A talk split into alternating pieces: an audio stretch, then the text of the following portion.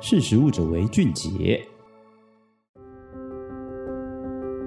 嗨，大家好，欢迎收听《识时务者为俊杰》，我是依文。今天想要跟大家分享的题目跟最近频频发生的地震其实有一点点关联。当然是说我没有办法预测这个地震什么时候会发生，所以想要聊这个题目，而是刚好在我们邻近的国家，也就是日本。日本其实每一年都有去做灾害食品奖的举办，这个奖项从二零一六年从日本政府他去进行推动，主要是因为他想要鼓励食品业去投入防灾食品，进而推动到全国的人民家庭中。那大家应该其实不难想象说，为什么日本每一年会举办这样子的，也不能说是赛事，就是一个推动的一个。活动，它是比赛啦，但是它其实最主要的初衷是希望可以把防灾意识这件事情写进人民的生活里面。主要也是因为日本这个国家，它跟台湾同样是岛屿国，它不管是大地震或者是海啸，其实发生的频率都相当高。其实根据世界经济论坛在二零二二年发表的全球经济风险报告里面，将全世界一百二十四个重要的经济体，也就是单位国来看，个别的前五大风险列出，那其中。用日本的极端天灾气候被列为第二大风险，仅次于经济长期停滞。那台湾其实也在这份评估报告里面，它也是同样的表现，极端的气候这件事情仅次于大型的传染病。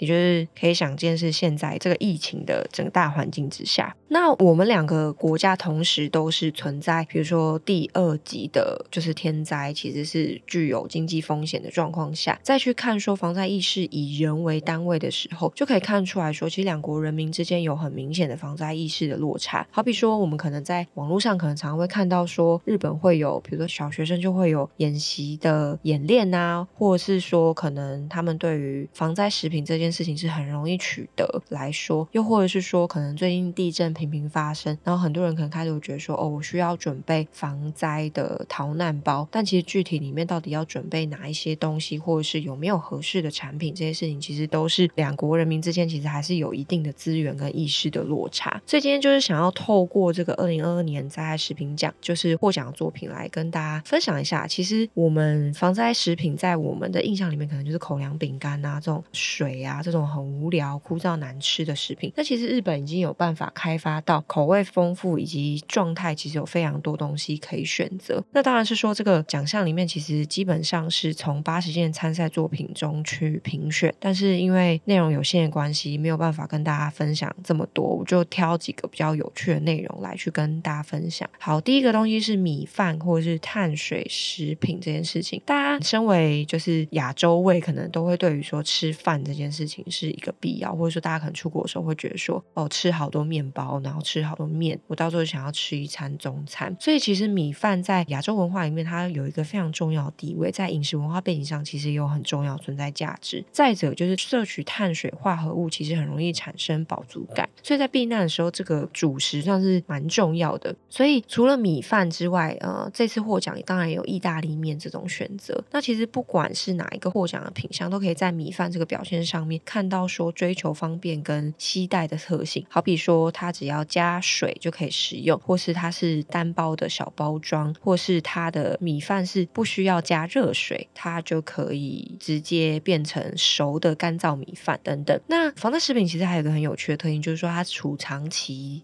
很长，也就是说，它这个主要是两个考量点。第一个是说，你不知道什么时候你的防灾食品就是灾难没有办法有人有办法去预测它嘛。即使我们现在有一些什么地震监测的一些系统，那再来就是说，你真的发生灾难的时候，你没有办法去预测这件事情有多严重。所以这个东西其实通常它的储存期基本上大概都是三到五年以上，甚至有五年、七年、八年这么长。那再来第二个产品就是罐头类的食品。其实罐头类食品就是大家可能不会。会出戏啊，就是这个东西作为防灾食品是一个很普遍或是很容易理解，因为罐头就是比较好存放嘛。其实罐头最早诞生大概可以追溯到二战时期，这类食品最早其实基本上就是诉求希望可以方便，然后要有储藏性强等等的特点。那这基本上其实就跟防灾这件事情有很大的关联性。那在本次获奖的这些产品里面，有一个共通点，就是第一个是蛋白质，第二个是口味的选择。也就是说，一个罐头里面，好比随便举一个有获奖的产品，就是柚子风味的沙丁鱼，它是利用日本国产的柚子酱油跟柚子果酱等原料去，再加上常见的沙丁鱼罐头进行调味。那它蛋白质含量单罐就含十四点八克。然后又或者是说，可能有另外一个叫做野崎咸牛肉，它是一个牛肉的罐头，它比起传统的罐头，它是用塑胶杯的包装，所以其实它更容易的开启。然后透过特殊的加工过程，它让牛肉入口即化的口感，不管是平时入菜或是防灾食用，其实都很适合。这件事其实蛮有趣，就是说谈到说日常可以使用这件事情，其实如果今天防灾包里面装的是口粮饼干，那个东西如果要换新的时候，你会觉得那东西是一个负担。但是日本在防灾食品上面的开发，就是他们希望这个东西是贴合平常的口味，或者说平常饮食也可以饮用，因为灾难。不会三百六十五天都发生，我们也不希望灾难三百六十五天都发生。那你不可能说这个市场只有做防灾食品这个市场，所以它的市场其实是也希望同时可以媒合平常日常的生活。好，再来就是蒸煮类的食品，主要特性就是说它软袋，就是我们其实平常看到那种铝箔的软袋包装，它其实一种软罐头。那它只要隔水加热，就是开封就可以即食。那这边有一些比较有趣的，就比如说大家可以考虑到不同族群的需求，比如说年长者。或是过敏族群，因为其实你在灾难的当下，其实医疗资源可能是很匮乏，或者是比较难取得的。所以，相较于比如年长者，他的牙口可能比较不好，或者说你可能过敏的族群，他去食用某一些食物，容易引发一些身体不适，甚至是有可能有性命危险的话，这些东西其实也同时要在防灾食品上面去考量到。那其实可以看到很多食品大概都是呃有强调说我是用避免什么什么过敏原料来去做制作，所以其实在克制。化的考量上面也是可以在我们这次的得奖的食品上面可以看到，不管是族群的照顾，或者是说。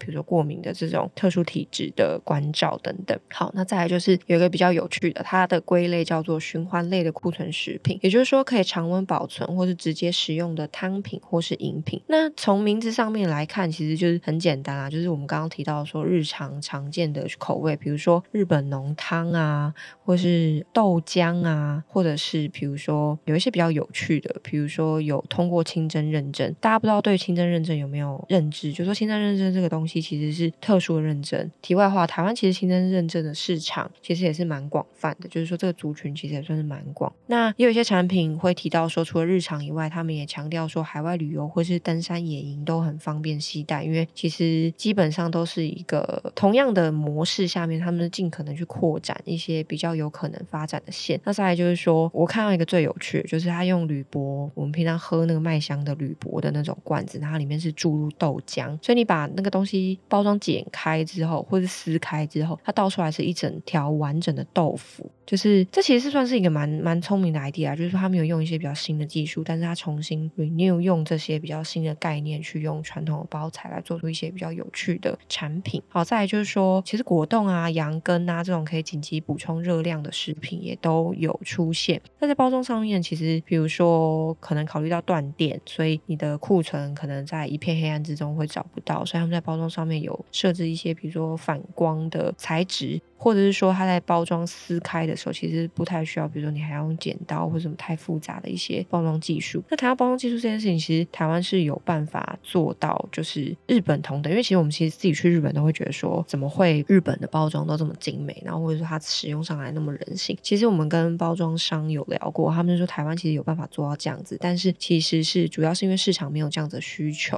或者说大家可能没有追求这么精致的包装，所以导致于说有这个技术也没有地方可以使用，所以大家也不用担心说哦，上述听起来好像都很困难。其实台湾的加工技术是绝对有办法达到的。那其实我们从这些日本的案例可以看到共通性，比如说功能性、通用性是防灾食品的发展重点。因为天灾人祸很难预测嘛，虽然从来没有人会希望这些事情发生，但是你没有办法去完全保证说这件事情不会发生。所以在获救前，尽量维持生命的能量或是食物来作为生存最基本的需求，其实也就相当重要。台湾其实也同时位于环太平洋的火山地震的活跃区，也就是最近大家其实每一次地震都蛮大、蛮有感的这样子。那再加上东部，其实看影片甚至有房屋倒塌这种比较严重的灾难发生，这样，所以其实这些状况其实都可以彰显说，防灾食品其实是有绝对的重要性。其实台湾的食品产业也许可以朝这个面向去做发展，因为不是说。像上述刚刚提到说，比如说开发露营的产品啊，或者说开发它平时也可以饮用，它就是一个平常可以食用的东西，或者平常可以取用的东西，只是它在灾难之下可以显现出它不同的价值跟它存在的必要性。好，这是今天想要跟大家分享的内容，其实只是非常快速的带过，说有一些比较有趣的东西跟大家分享，或者比较重点是跟大家分享。大家如果好奇的话，欢迎上实力的官网搜寻防灾食品，然后或者是日本的。呃，灾害大奖，那我们的文章链接里面其实有完整的公告大奖，就是优秀奖、特别奖的，甚至是鼓励奖的名单。那它里面其实有详列一些产品，虽然全部都是日文，但是现在网络上也很方便啊。就如果大家想要进一步了解的话，其实这些内容都可以直接的看到。好。这些想要跟大家分享内容，大家可以上我们食力官网搜寻看有什么新的文章。如果想要关注我们社群的话，IG、Facebook 其实都有持续在推播这些有趣的文章内容跟大家分享。那我们也有做一些人物专访，或者是像近期有想要举办那个季刊分享会，所有的内容在我们所有的社群平台上面，或者是在我们官网上面都可以看到及时的资讯。这是今天跟大家聊聊的防灾食品的内容，我们下次见，我是依文，拜拜。